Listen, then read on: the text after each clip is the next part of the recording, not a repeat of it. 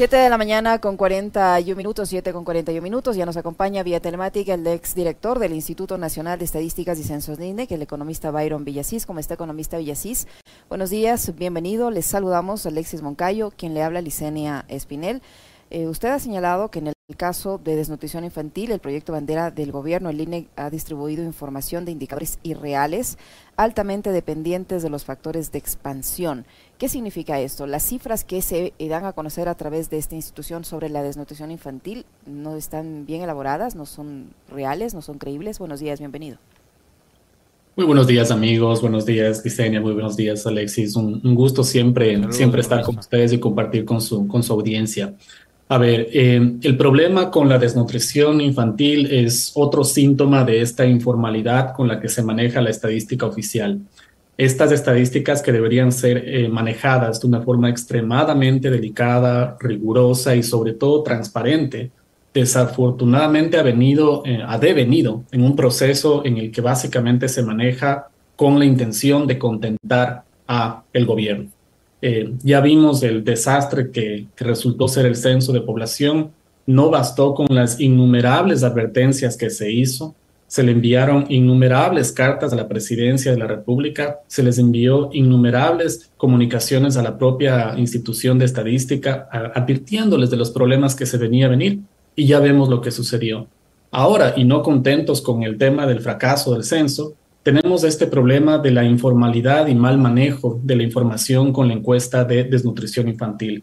Supuestamente un proyecto bandera del gobierno que uno esperaría que manejen con mayor rigurosidad, con mayor calma, ya empezamos a ver un desorden, empezamos a ver confusión y empezamos a ver un mal manejo metodológico. ¿Qué es lo que sucede?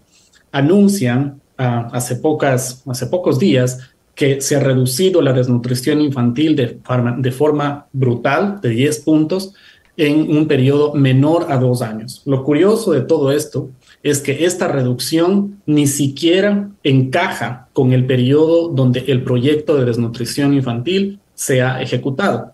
Es decir, existe un desfase en ese proceso.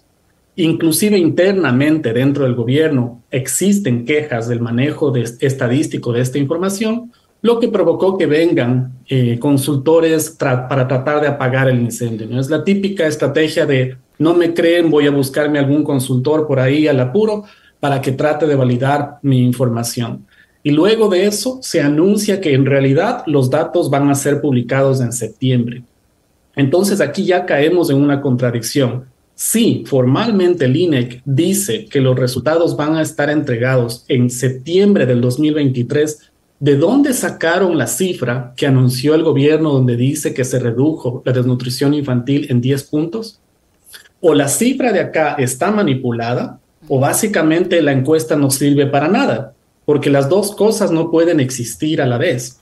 Entonces, esto es otro síntoma de esta informalidad de manejar la información que yo creo que es, eh, un reflejo de este esquema donde el INEC no tiene un control técnico superior el INEC, no sé si se han dado cuenta, eh, básicamente publica información que le conviene al gobierno, eh, publica información que contenta. Jamás, en, al menos estos últimos dos años, existe un énfasis cuando existe un problema relacionado a migración, los incrementos de desempleo, los incrementos de violencia, todo lo que es negativo se trata de opacar.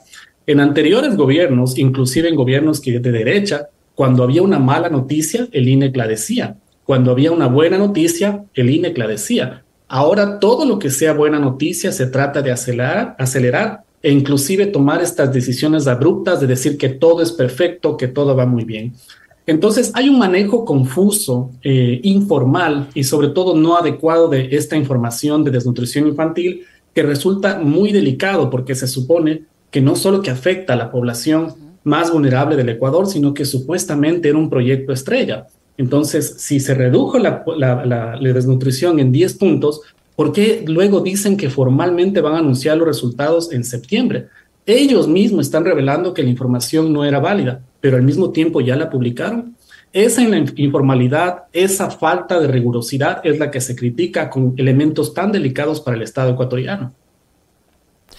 ¿Cómo está, economista? Qué gusto, buenos días. Em, A ver, eh, de lo que he visto, algunas alertas en redes sociales, sobre todo, eh, gente que dice todavía, una de ellas de la Sofi Montoya, de nuestra compañera del programa que viene después, que un domingo, me parece, a las 9 de la noche fueron a golpear la puerta de su casa y que le decían somos personal del INE que seguimos censando. Yo tenía entendido que el censo se determinaba en una etapa de tiempo que concluyó creo que el, no sé si el año pasado. Eh, ¿Qué es lo que está pasando ahora y qué tan reales podrían ser las cifras, en este caso sobre desnutrición infantil, cuando todavía siguen visitando a su casa? O sea, ¿qué, qué tan real, qué tan veraz, qué tan em, técnica termina siendo la investigación que ha hecho el INE cuando todavía siguen recogiendo datos y han publicado algunas cifras? Sí, no, no es ni veraz ni técnica y desafortunadamente en el caso del censo va a tocar volver a hacer. Lo que toca hacer ahí es un reconteo nuevamente, que sé yo, tal vez en unos dos años, ojalá antes, porque la información que levantaron no sirve. Hay muchos elementos técnicos que se pueden desagregar eh, de forma muy detallada en otros espacios con más tiempo, pero básicamente la información del censo es una ensalada de metodologías mal levantada.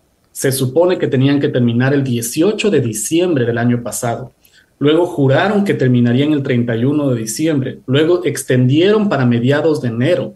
Luego extendieron para finales de enero. Luego extendieron a febrero y luego extendieron a marzo. En ningún país del mundo una estadística tan delicada como un censo que se supone que sirve para los próximos tres gobiernos tiene una, un manejo tan informal como que si fuese una encuesta común y corriente ejecutada por un eh, estudiante de secundaria. El problema es que no solo que se atrasan en esos plazos, sino que existió muchísimo rechazo a la población por una falta de planificación, por una falta de comunicación y por una mala organización operativa. Muchísimos medios de comunicación, incluyendo ustedes, saben lo que pasó con los encuestadores. Les trataban mal, no les daban uniformes, no les pagaban, no les capacitaron bien. Muchísimos encuestadores recibieron la única capacitación de recibir un correo electrónico. Luego empezaron a censar por teléfono, censaron por WhatsApp y la última cosa que se les ocurrió es censar al vecino cuando no te encuentran en casa. Y luego meten todo eso en una sola licuadora y quieren hacer creer que ese va a ser el censo de población. En ningún lugar del mundo eso va a ser validado de una forma técnica, van a tener que hacer malabares con esa base de datos y obviamente van a procurar que sea lo menos transparente posible para que se revele este manejo poco profesional. Entonces, desafortunadamente no sirve. Eh, lo que la gente ya se dio cuenta es que el censo no sirve y como estrategia lo que hicieron fue empezar a llamar a líderes de opinión, a personas de medios de comunicación, a políticos para censarles directamente. Crearon literalmente una base de datos y con ellos se contactaron para censarles. Por eso algunos amigos periodistas se comunicaban conmigo y me decían, oye, ¿por qué el INEC me censa a mí y sabe directamente mi teléfono? Eso demuestra que están utilizando la información personal de forma absolutamente antiética, que es algo de hecho de paso que se les advirtió el año pasado, que no pueden recoger cédulas de identidad porque van a tener información confidencial. Y se les dijo, eso puede expandir la ola de inseguridad. Exactamente lo que está sucediendo ahora en el país. Sabemos que la presidencia tiene inclusive vínculos documentados con mafias y la presidencia está adscrita al INEC y el INEC pidió la base de datos con cédula de los ecuatorianos. Eso quiere decir que solo basta o bastaba, ojalá, una llamada telefónica para que las mafias tengan acceso a la base de datos del censo con la cédula de identidad de los ecuatorianos. Y luego nos preguntamos cómo sabrán cómo la, información para secuestrarme, cómo sabrán mi información de mis hijos, dónde vivo, porque se levantó información de forma tan vulnerable que ahora lo que nos hizo es exponer a los ecuatorianos a la inseguridad que tenemos todos. Esto es una consecuencia de no haber escuchado esas advertencias y de manejar esta información de forma excesivamente informal, lo que nos afectó ahora a todos los ecuatorianos. Con el pequeño detalle como que si no fuese suficiente con la cereza del pastel, que eso más nos endeudaron para esto. A pesar de haber tenido recursos asignados, nos endeudaron para hacer este operativo. Esa, ese estilo, por así decirlo, de manejar estadísticas es el que ahora contamina las encuestas de desnutrición infantil, que supuestamente se publicaban en septiembre, pero ahora ya publicaron una que va a bajar. Luego aparece una publicación del presidente que dice que va a bajar en cinco años, pero resulta que en seis meses bajaron diez. Una confusión total que es exactamente lo contrario de lo que debería ser un instituto de estadística. ¿Qué significa, economista Villasís, que se haya supuestamente reducido el 10%? ¿Cuánta población debería significa ese 10% por un lado? ¿Y qué consecuencias puede tener el manejo equivocado de, estas estadísticas eh, para combatir un problema tan grave que afecta a un gran porcentaje de nuestra población infantil? A ver, primero que esa información es incoherente puede que el diseño muestral y puede que el proceso de campo, exclusivamente de campo, esté bien ejecutado. Puede, pero ni siquiera eso se puede comprobar porque todo tapan, todo tienen como que si fuese una cuestión, una empresa privada. No, se acuerdan que es una institución pública que le estamos pagando todos los ecuatorianos, pero tapan todo como que si fuese una cuestión, un círculo ahí oscuro. Asumiendo de buena fe que, bueno, asumamos de buena fe que el levantamiento de información está bien hecho, el problema está en que esos indicadores tienen que ser coherentes con la evolución socioeconómica del Ecuador. ¿Qué quiere decir? Que la desnutrición es un reflejo, es un espejo de las condiciones socioeconómicas del país. ¿Por qué? Porque obviamente tú le alimentas a un niño, tú tienes condiciones para proteger a un niño de acuerdo a las condiciones socioeconómicas de un hogar. Es decir, que puede, puede, tiene que estar en, coordinación con una reducción de la pobreza, con un, acceso, mejor acceso a la salud, con un mejor ingreso, etcétera, etcétera. Exactamente. Si tú tienes un país donde tienes gravísimos problemas de inseguridad, tienes un país donde tienes expulsión de personas por migración, por temas de desesperación para sobrevivir. No es un tema de, que buenas gentes nos dicen como ahora quieren ponernos como que es solidaridad, que nos están ayudando con remesas. Tienes inseguridad, tienes pobreza, tienes desigualdad, tienes migración.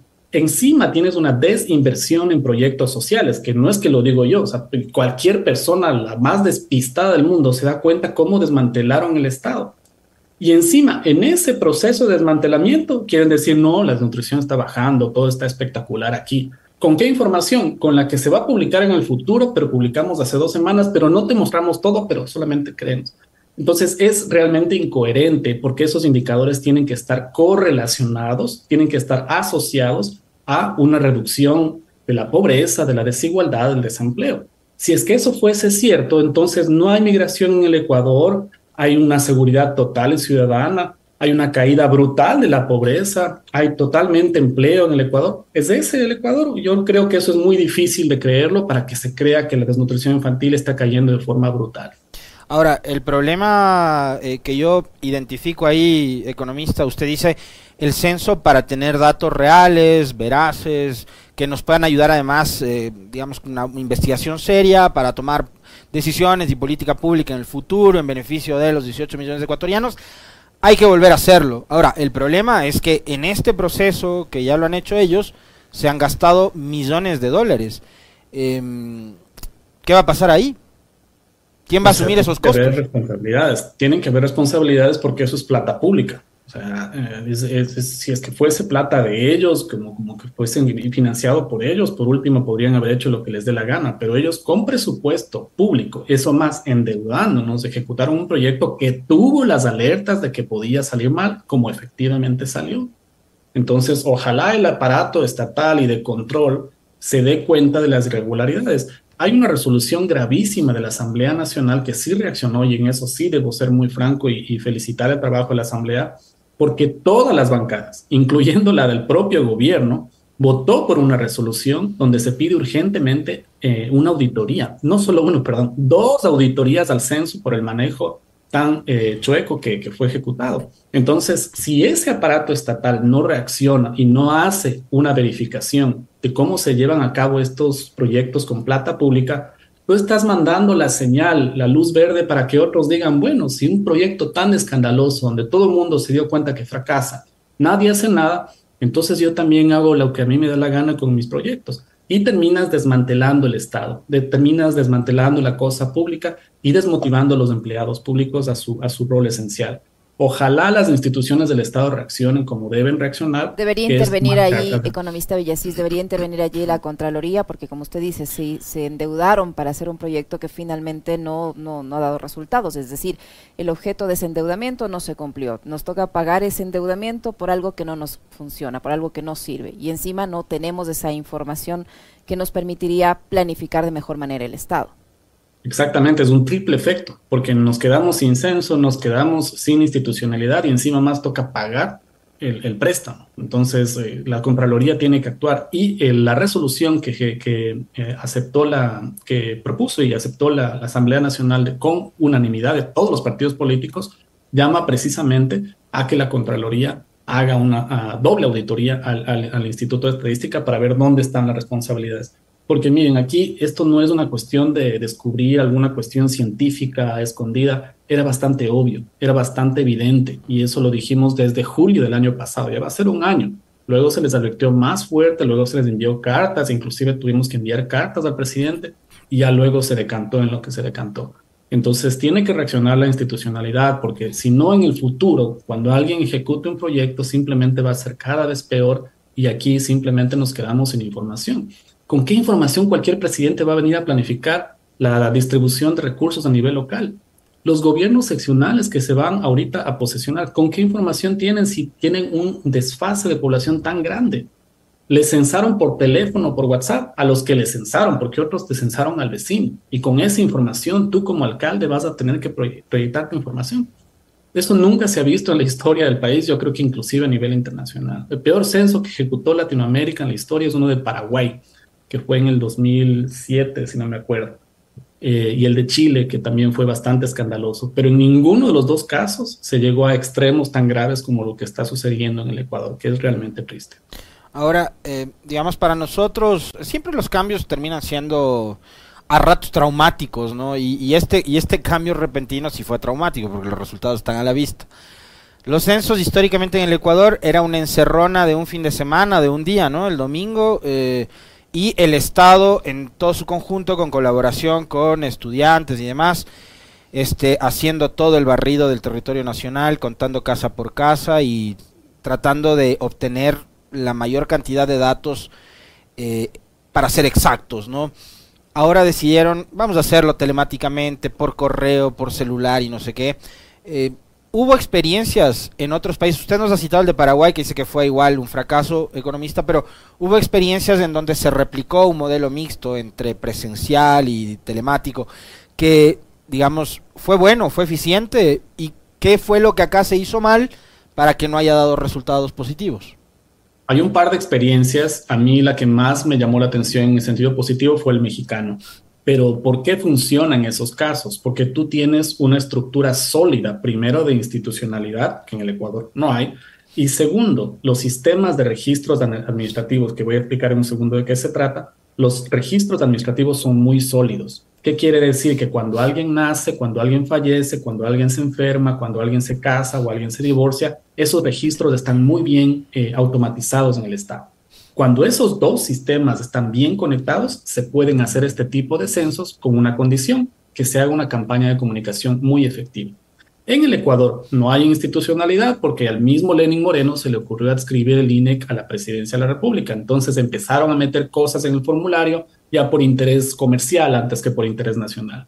Luego, los registros administrativos en Ecuador no estaban todavía desarrollados hay evaluaciones de eh, académicos suecos donde dijeron que el INE todavía necesita entre 25 y 30 años de inversión para poder fortalecer estos registros administrativos. Entonces, la pata de tres mesas estaba floja de una, de una pata. La segunda pata estaba floja. Y como si fuese poco, no ejecutaron una campaña de comunicación que sea delicada en preparar a la población y decirles, miren, ¿se acuerdan que era el censo así? Ahora le vamos a hacer de una forma distinta, de una forma mucho más didáctica, explicar lo que iba a venir. No se cedieron ninguna de las tres cosas y lo que provocó es que genere recelo en la población, no estaban preparados los sistemas administrativos, aparte no había institucionalidad, entonces se quedaron con un censo que ni siquiera llegó a cubrir toda la población. Con esas cifras, tal como están las cosas, eh, economista Villasís, eh, ¿qué se puede hacer? Porque yo digo, si se planifica, eh, por ejemplo, cuántas personas utilizan el servicio de salud, cuántas personas tienen en la seguridad social, cuántas personas tienen acceso a, la educación, si esas cifras no son las correctas, entonces, ¿cómo se ejecuta el Estado? ¿Cómo se ejecuta cada cartera de Estado? ¿Cómo hace con sus presupuestos? Etcétera, etcétera. Sí, ahí hay un... Ahí hay una salida que es problemática porque termina desmantelando el Estado aún más. Y yo creo que la estrategia de esto estuvo bien planificada en ese sentido con este objetivo. Porque cuando tú no tienes algo público y estás desesperado por esa información, ¿qué es lo que haces? Contratas a un privado. Entonces, esto ya sucedió en Brasil, es una privatización silenciosa del sistema de estadística. Tú lo que haces es simplemente desmantelar, poner menos inversión en la estadística pública y maravillosa y mágicamente aparecen empresas privadas de investigación que de pronto empiezan a producir información sobre empleo, sobre inmigración, sobre inflación y, ¿por qué no?, sobre censos. Eh, ojalá no sean los mismos personajes que luego con, eh, supuesta inversión empiezan a decir, no, no, yo te soluciono el problema que antes hacía el Estado de forma más barata, más rápida y más eh, sólida en términos institucionales. Ahora empiezan estas encuestas y estas empresas a suplir esa información. Ojalá esa no sea la salida. ¿Cuál creo que puede ser la salida? Es un proceso de desconcentración de producción de información. Para que no, no, no, no suene muy técnico, me explico a qué me refiero a que los propios alcaldes y los propios eh, prefectos y prefectas y gobernadores van a tener que eh, fortalecer sus sistemas de información y utilizar, por ejemplo, la información que ellos tienen para pago de planillas de servicios básicos o cuando se utiliza algún servicio, colectar toda esa información y tener un sistema de información provincial, cantonal o lo que fuese. Esa va a ser la boya de salvataje para poder aguantar hasta que llegue un, sistema de información más racional y manejado de una forma más seria. La otra alternativa que me parece que están tendiendo hacia allá es el tema de tratar de sacar a flote empresas privadas y privatizar esta información. Es el mismo modelo de seguridad ciudadana, no sé si se dan cuenta, de financiemos a la policía, ataquemos al Estado, armemos a la población y de pronto empiezan a aparecer empresas privadas donde te dicen yo te soluciono el problema. Es una privatización silenciosa. Ahora, eh, economista, eh, digamos, una, una duda ahí que me queda es, después de lo que se ha vivido durante los procesos estos de gobierno de Moreno y de Lazo, que han desarticulado la institucionalidad pública y el Estado, eh, ¿qué pasa con el INE? O sea, mañana vendrá otro gobierno, digamos, uno que no me importa qué tendencia sea, si es de izquierda, derecha, de centro, progresista, lo que sea el tema es que sea un gobierno que tenga un poco de sensatez, ¿ya? Y diga, sí, necesitamos en efecto esta investigación y necesitamos datos certeros como para poder eh, ver qué vamos a hacer con eh, salud, con educación, con servicios básicos, etcétera. Entonces, vamos al INEC y, y, resulta que encontramos un INEC totalmente desarticulado, desarmado. Eh, de hecho, le restaron autonomía al haberlo adscrito directamente al Ejecutivo. Usted ya lo lo advirtió acá, lo hemos conversado en varias ocasiones, pero de lo que usted conoce, porque además sabe bien y conoce desde adentro la institución, eh, ¿cómo está el INEG en los actuales momentos y qué es lo que va a tener que hacer en, en, el futuro un gobierno al que sí le interese la investigación? Qué buena pregunta, Alexis. Mira, yo creo que la solución ahí eh, es un tema de rediseño institucional. ¿Por qué? Porque hay una especie de, ¿cómo se dice?, de, de trade-off, como de tienes que negociar entre dos polos.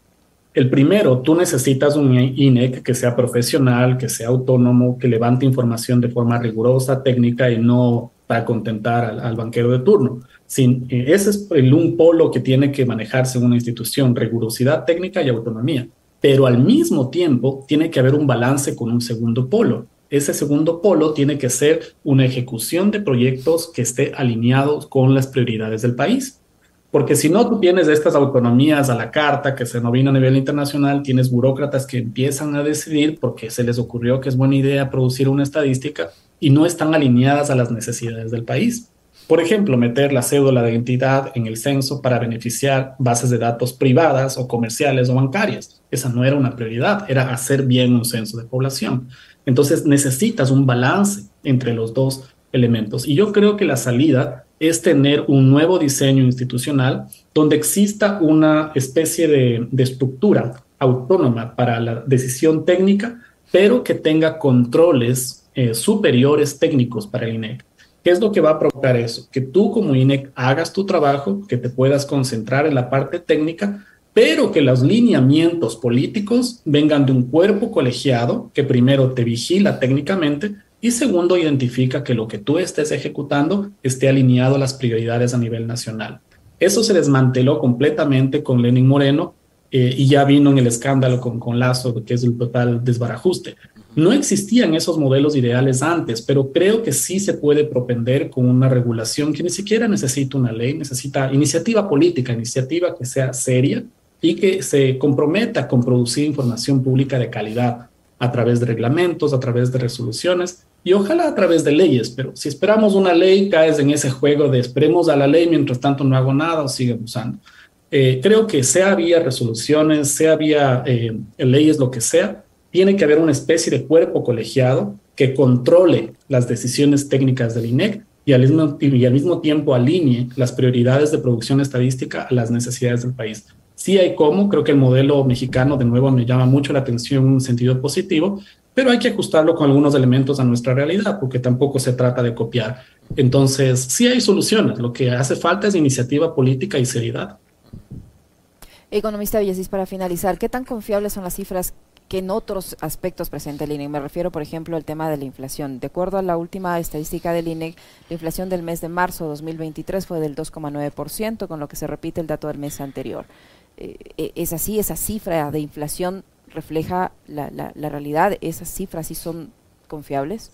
También hay problemas y perdón por ser, por ser pesimista en ese sentido. ¿Y por qué? Porque las cifras de inflación son como la comida, se va dañando con el tiempo. ¿Por qué?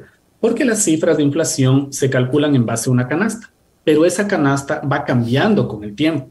No sé si se dan cuenta, pero uno cuando analiza lo que consume en el hogar cada semana, es distinto a lo que uno consumía hace 5, hace 10 años. Por ejemplo, el consumo de rollos, eh, típico ejemplo, el rollo de, cámara de fotos o cuánto gastabas en, en, transporte o cuánto gastas en cigarrillos, va cambiando porque los hábitos van cambiando. ¿Cómo cambia eso? Con una encuesta que está atada al censo de población.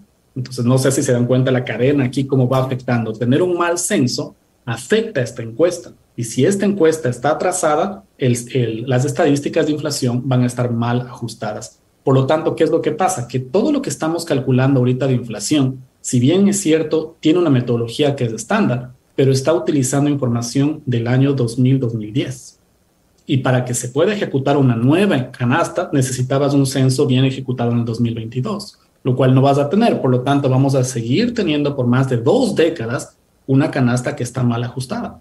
Entonces, ese tipo de problemas uno ya se da cuenta que el censo no es una cosa aislada al resto de temas, es un tema que está atado a otras operaciones. Por eso es necesario reajustar todo el sistema para que las estadísticas tengan un poquito más de seriedad. Gravísimo. Muchísimas gracias, economista Villasís, por habernos acompañado en esta entrevista. Muy amable. Muy amable. Un gusto. Cuídense mucho. Lo propio, el economista Byron Villasís, exdirector del Instituto Nacional de Estadísticas y Censosine, con estas novedades, que ha estado con nosotros ocho o nueve minutos. Una brevísima pausa. Ya regresamos.